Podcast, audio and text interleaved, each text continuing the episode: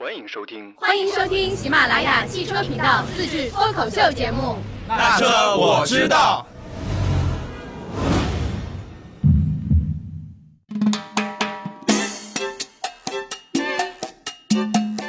Hello，大家好，我是范范，欢迎来到那车我知道。哎，这次我来做主场哈，我们的 客场嘉宾，客场嘉宾，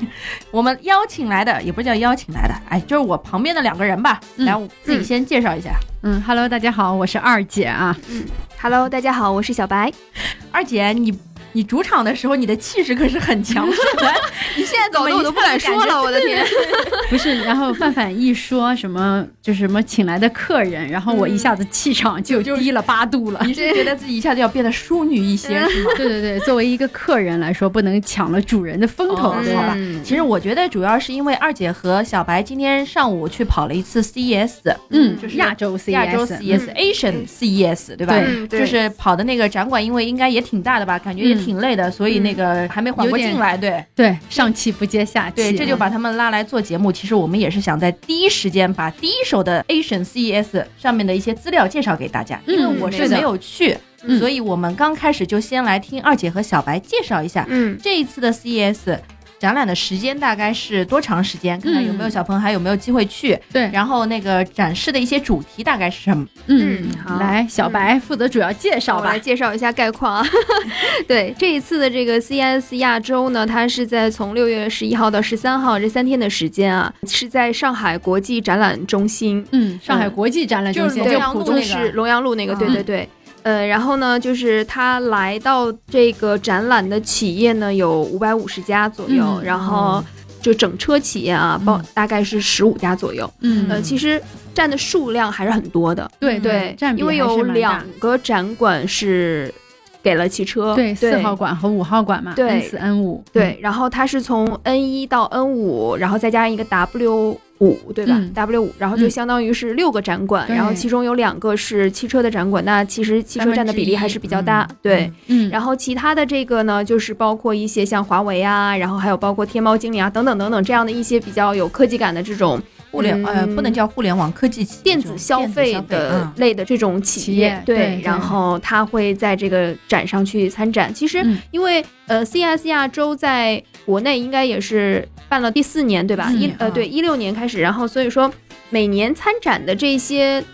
呃，厂家可能陆续也都有更新，但是呢，呃，几个大头还都是在的。对对对。然后呢，这一次呢，就是基本上可能在这一次的展览上呢，更多的是我们最近经常听到的五 G 啊，然后嗯人工智能啊，嗯然后什么增强现实，这些都是我们平时也都会听到的，对吧？对在科技方面领域的这个比较尖端的一些科技，对嗯对对对，还有嗯什么机器人啊，然后什么自动驾驶啊等等这些吧。然后呢，整个的这个概况大概就是这个样子的。嗯，嗯。然后还有好多小伙伴，如果感兴趣的话，嗯嗯。嗯，今天或者明天，然后可以去这个现场去看一看，因为嗯。好多咱们就是平常搜的这些热词，其实你就能在这个 展馆看到了一些现实的东西出来。这几年的 CES 我也都有去看哈，嗯。然后就是在这个，我觉得是这样的，就是呃，我先以科大讯飞来举例吧，因为嗯科大讯飞呢，我今天才知道它是九九年诞生的，嗯，然后呢，到现在应该就是有二十年的时间了，嗯对吧？对这二十年的时间，它才在我们的这个这近几年的时间内，才在我们的视野范围之内，就是冒出来了，就是很很强有很强烈的冒出来了。对，那么就证明，其实它在前面的十几年的时间当中呢，其实是还比较以发展为主的。那也就是说，其实它的这个发展周期是很长的。嗯所以说呢，我觉得是。嗯，因为这几年可能都看了嘛，所以大家可能觉得就是今年的这个 CES 亚洲好像没有什么特别突出的亮点，是因为我觉得它的这个发展周期很长，嗯，所以说你才会有这种思维去感觉它是这样的。小白铺了个像长点，对对对还是 夸 CES 是好的。像二零一六年的时候，它刚出来亚洲 CES 技术一下子出来，特别有冲击力。嗯然后呢，等到今年再去看，哎，只不过就是前面的这些技术比如说二点零版本、三点零版本，然后没有一个颠覆性的技术出来，对。所以大家会觉得有一点失望，对吧？有点枯燥，有点无聊。但但我我觉得我能理解小白讲的意思，就是嗯。他前面说到那个，这是一个很长的一个发展时间段。嗯就比如说，我们在两三年之前就听说了汽车的关于自动驾驶的技术，这是嗯两三年之前就提出来的。嗯但是真的要做到自动驾驶，完全能车辆上路，而且尤其是在国内这种路况上上路，真的非常各种各样的那个。嗯配套技术配套技术，包括测试、车辆测试等等，嗯所以才会有自动驾驶 L 一、L 二、L 三这种级别上来。对，但是它这个大的概念，它是在很早就放出来了。没错，嗯没错，可能刚概念刚放出来的时候，大家觉得哇，自动驾驶很新鲜，对吧？很棒。但是接下来慢慢的发展、发展、发展，然后大家就可能觉得自动驾驶一直提、一直提，就觉得没啥新意了。对嗯对，哎，这次嗯日产是不是还出了一个脑控技术？日产的这个技术呢，可能不是说脑控那么的玄乎啊，嗯它的那个学名叫无形可视化技术。嗯，小白去体验过的，对，嗯我在现场就是看了一下它这个体验啊，其实就是什么呢？就是它一辆概念车的一个外壳吧，然后你坐在里面，然后呢戴上 VR 的一个眼镜，是吧比我们现在更就比我们现在市面上看到的那些 VR 更加有科技感的一个 VR，因为它可能能感知到你的这个下一秒的意识、潜意识的呃，对应该是会测到你的可能是心跳，或者嗯是说你的表情或者怎么样的这种类似就是你自己的这种感官的东西的。嗯嗯然后呢，你戴上它的这个 VR 的眼镜，然后拿着它的这个手柄之后呢，它应该能感知到你的一个操作的一个呃倾向性。嗯然后呢，呃，它来就是做到一个就是嗯、一个虚拟的一个驾驶的这样的一个过程。嗯，对，其实呢，就是他他说的这个脑控车呢，其实就应该是就是它识别到了你可能下一秒想要去做到的事情，或者是说在遇到了一些 VR 限定的场景当中的一些呃问题的时候，你会下一秒会怎么样处理？它会进行一个自动的去预判，就比如说，嗯如果我车子开在马路上，然后突然窜出来一个人，哎，我下意识可能会有点害怕，然后心跳就加速了一下，他就感觉到了，然后他就会预设，比如说帮我踩一下刹车，对的。是这种样子。对，嗯。我看到他的那个过程的时候，应该是这样的一个识别的过程，嗯对。就还是日产的这个技术还是蛮，就等于蛮说是这个 CES 上面比较新的一个技术。没错，嗯。嗯嗯，就就是还有就是奔驰的那个 EQC 的这个纯电动车，嗯，他们马上要上了，所以他们在 CES 上有一个很大的展台，嗯其实也是来为了推广自己的电动车嘛。这次宝马和丰田都没来，嗯丰田的话，其实我在现场也问了那个前来看展的丰田的小伙伴，他们也说他们展示的这个技术其实还是在去年的进博会上展示的那个技术是差不多的，哦然后跟四月的上海车展展的那个技术也差不多，所以说他们今年就没有选择来参展，不是说这个展会不好，啊。嗯，哎，我前面二姐说了之后，我就突然有一个问题，嗯。因为在朋友圈的时候嘛，看到优酷的周老师啊，或者是其他人，他们也去参展了，嗯。嗯他们有发一些关于参展的感想，看大家都有一个说法叫。都觉得二零一九的 Asian CES 在挑战传统车展，宗旨是挑战传统车展，哎，我就想问一下两位，参观完之后，你们对这句话，对这个宗旨怎么看？他说他的宗旨是挑战传统车展，但是到底能不能挑战传统车展，这个还另说啊。嗯但是呢，对于一些嗯、新的造车势力来说的话，可能 CES 是一个很好的展示它的新技术的舞台，展示他们以后发展方向的一个舞台。但是对于一些很多的老牌的传统车企来说呢，可能他们是想在自己技术特别成熟的时候，他们通过更大的那种车展，因为毕竟他们是想去卖车的。我们也在现场采访过好多的这个媒体老师，他们也有自己的看法。那一会儿我们其实可以放放录音。然后二姐其实觉得。就是 CES 不要去挑战传统的这个车展，传统车展有传统车展的作用、嗯。C e s 有 CES 的作用，就是展示最新的技术。你看，像长城他们是今年第一次参加 CES 亚洲这个展会，嗯。那他们也带来了自己的很多的这种黑科技的这种技术，比如说他们有一个车载健康的检测系统。他们可以通过这种毫米波雷达来检测人的这个心跳还有呼吸，然后去去进行这种监测。到了老龄化的这个社会，然后我在开车的时候，可能我可能突发心脏病啊或者什么，他可能就做出进一步的预判，或者帮你刹车干嘛，就避免这种交通事故的发生。其实这也算是一个黑科技。其实，呃，如果说这个 CES 去挑战传统的车展，这个我觉得，呃，不太可能啊，因为。呃，我觉得术业有专攻，就是说车展呢，那可能呃展示的是一个整车，它能给你带来的一个用车生活。那呃，CES 呢，它主要是展示的是，即便是它有这个很多整车企业去参加，但是呢，我觉得它展示的呢是它就是这个品牌在。汽车方面的这个智能科技方面的部分的这个展示，嗯而不是说整个车它能够是什么样子的。你不可能在 CS 上去买车，对吧？但是你可以在 CS 上了解车上它每一个品牌它的车搭载了什么样的一些科技技术。嗯那这一部部分呢，其实我觉得是术业有专攻的啊，因为既然是你做做互联网的、做智能科技的，你就要去做智能科技；那造车的就应该去造车。嗯但是呢，他们之间是可以有结合的。嗯就比如说像呃，我之前呃在早上的时候，我参加了那个 Polestar 的那个发布会嘛，嗯然后呢，它呢主要是强调的是它的交互系统这一块。嗯然后呢，还有呢，我我看到很多的这个车企，其实呢，它也都是在呃 AI 语音识别呀，然后等等等等这样的嗯一些方面，就是说它可能强调它和哪一个做这一块比较牛的一些企业去合作这样。嗯所以说，我觉得其实如果说这个 CES 去传挑战传统车展这个事情，我我我我觉得不太可能啊，这个不现实的。嗯但是呢，如果要是说单就呃智能科技这一块的话，那汽车能够用到一个什么样的程度？我觉得如果大家想了解的话，在 CES 亚洲上是可以了解到一些的。接下来我们其实可以听一下其他的媒体老师对 CES 亚洲能不能挑战传统车展，他们也有自己的看法。嗯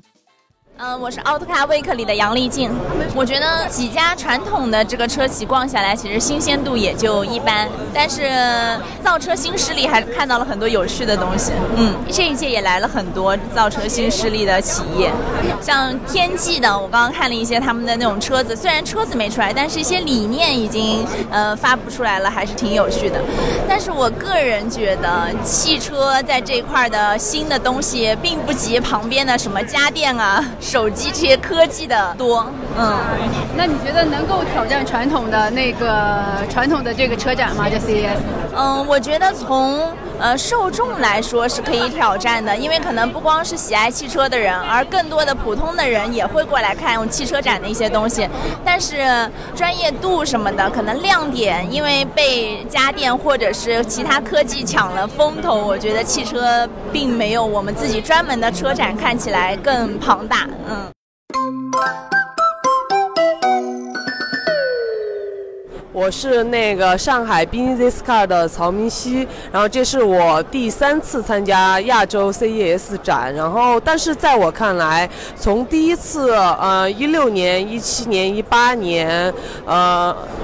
的这几次来看，其实差别并不大，特别是在关键技术一些，基本上都还是更侧重于无人驾驶，然后可能在今年有了一些新的，比如说像五 G 技术的这种突破，但是其实实则看来，CES 更是一个比较有噱头的一种展览。嗯，相较于比如说北美的 CES，可能在实质上还有一些差别。然后从中国汽车厂家来看的话，其实很多主要的，你看，包括一些嗯东风啊，然后。广汽其实大的品牌他们都没有主机厂来参加，只是目前新的一些，包括一些天际汽车、艾康尼克一些新的造车势力，他们可能更侧重于踊跃参加这种比较有噱头的这种科技展项。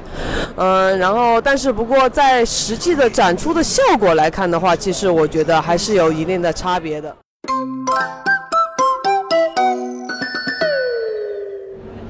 我觉得 CES 可能没有什么特别大的变化吧，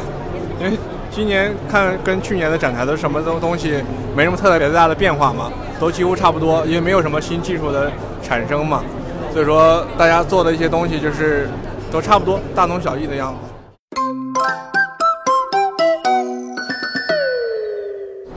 呃，大家好，我是汽车消费网的胡小青。然后呃，今年的话已经是第三次来 CS 了。然后整体感觉的话，今年的 CS 还有点水，就是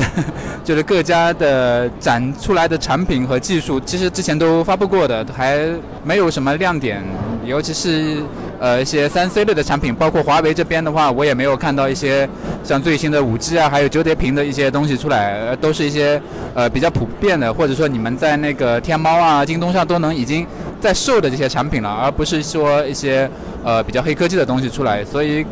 感觉上今年可能大家的参与的热度嘛不是很够啊，大大概就是这样。那你原本对于就是 CES 就是今年会展出的一些东西，你最期待的是什么？然后它没有出现的话，是哪一部分你觉得比较失望？呃，我个人是比较期待，呃，跟五 G 相关的一些三 C 产品，还有就是 VR 的一些拍摄设备。因为现在呃，虚拟现实这一块的话，拍摄起来，呃，现有的一些拍摄的设备跟拍摄流程的话，制作流程，因为从我们媒体制作的角度来说的话，现有的设备拍摄起来还是比较复杂的。我希望说以后能够，呃，有越来越简便的一些产品，就好像呃，像传统的那种，呃，相机以前是用胶卷，现在用呃数码相机，现在包括手机的拍摄起来也非常方便。呃，我希望以后我们在 VR 这块的话，也能够做到越来越便捷、越来越民用化这样子。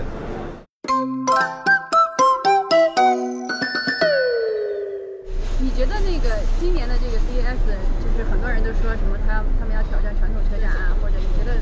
可能吗？呃，这是不可能的。呃，当然，因为这个 C S 上的汽车参展跟普通车展定位是不一样的。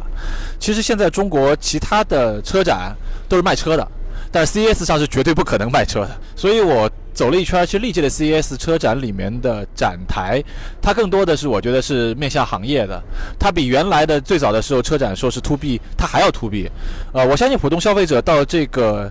CES 的这个 Asia 的这个展台上来看，大部分人会是懵的，因为不知道在看什么东西，因为这里既没有很炫的车子，然后也没有漂亮的小姐姐，然后可能都是一些这个宅男和极客们在问东问西的，然后大量的也是数据，然后可能是一些图表，甚至有些也就一个简单的视频，呃，所以整个这 CES 展台展览，它对于未来的意义更重一些。呃，我所以觉得，如果普通用户如果来到 CES Asia 来看车的话，那就不必了。嗯嗯。那但是呢，很多的这个造车新势力都会把 CES 当成一个战场，然后这个我觉得你你你有什么看法？呃，其实我觉得。正是因为 C S 的定位是面向 To B 的，其实他们在这里选择发布，其实也挺。是属于一个错误的选择，呃，因为在这里我觉得不会有那么多的人流。然后第二个呢，呃，在这个地方其实得不到太多的真正对汽车关心的人的关注，因为到这儿来的可能还都是一些科技类的媒体。呃，另外大家其实到展馆就看看到了好多这种新势力造车的展台也都比较小，而且都被塞在了角落里面。呃，同时呢，他们的这些在汽车行业里面算是比较标杆的智能驾驶啊，呃，自动驾驶啊。然后车联网的技术在这儿都是小儿科，因为每一家都拿出的都是一样的技术。另外一点就是，呃，在一个汽车行业里面，呃，新势力造车可能觉得我的东西是一个，呃，潘多拉的盒子很神秘，但是在这里你会发现，周围所有的那些小棚棚的配件厂商会把它的技术解密的一干二净，也就没有那么多神秘感了，呃，所以我觉得新势力造车其实在这里也并没有什么太大的优势。丰田和宝马今年不是去年和今年都没来参展，然后这个你觉得他们两家就是从？汽车媒体的这个角度来说，你觉得他们两家为啥没来？呃，我觉得首先这个参展应该是他的这个决定应该是。至少有一年提前报名，而不是说是临时决定不来的。呃，那其实从前年的时候，丰田为什么要过来？那是因为丰田在前年的 CS 上发布了它的这个最新的呃电动车的战略，然后这个战略包括那个大盒子，其实是需要在去年的 Asia 上跟中国消费者有个交代。呃，但其实今年丰田这个电动车战略已经实施投入了，已经投入实施了，没必要再做一个无谓的展示。啊，而且的确，他们可能在过经过去年的这样一个看过之后，发现也不是他们想象中那么专业的一个场馆，所以他们的放弃，我觉得也是比较可以理解的。另外，像宝马今年从去年开始起，他们所有的战斗任务都是在卖车上面，包括他们今年马上会发布全新的宝马三系，呃，他们可能也没有那么多的精力再把太多的资金或者是人力投入到一个呃，其实对于消费者来说没有什么太大影响的展会上。那奔驰来。了呢？那你觉得？因为奔驰今年有 EQC 啊，啊，因为奔驰今年这款新车马上要上，现在它可能也是不会放过任何一个呃能够争取曝光的机会，啊，那所以我们看到 EQC，当然它的展台位置也不是特别好，在武馆，呃，但是作为一个唯一的豪华品牌、超豪华品牌，在电动车领域的这样一个首款车型，我觉得，呃，在正式公众日之后，还是会赢得一些观众的关注的。哎，我们从刚刚的那个呃媒体的采访里面也有听到啊，也有老师说，他说，嗯，这一次那个展会里面主流的车企来的不多，嗯但是呢，很多新造车势力却是嗯准时出席了，嗯，说到点打卡了。嗯然后他们说，呃，这些媒体老师也说，说这些新造车势力在发布的一些概念或者是一些理念或者是一些技术，还确实还挺有亮点的。嗯，所以我就想问第三个问题。CES 展会上，这些新造车势力是否能通过这些新的技术或者是新的理念来实现一个就是弯道赶上大部队那个步伐的那个样子的一个问题？新造车实力，说实话，造车资质尚浅，要想在这个汽车市场上立足，那只能通过其他的一些方式或者方法来做，嗯对吧？不然的话，嗯那怎么竞争得过别人呢？那么像这种新的技术，是不是可以成为他们以后的一个加分项或者是一个加持的东西？嗯，其实我觉得是可以的。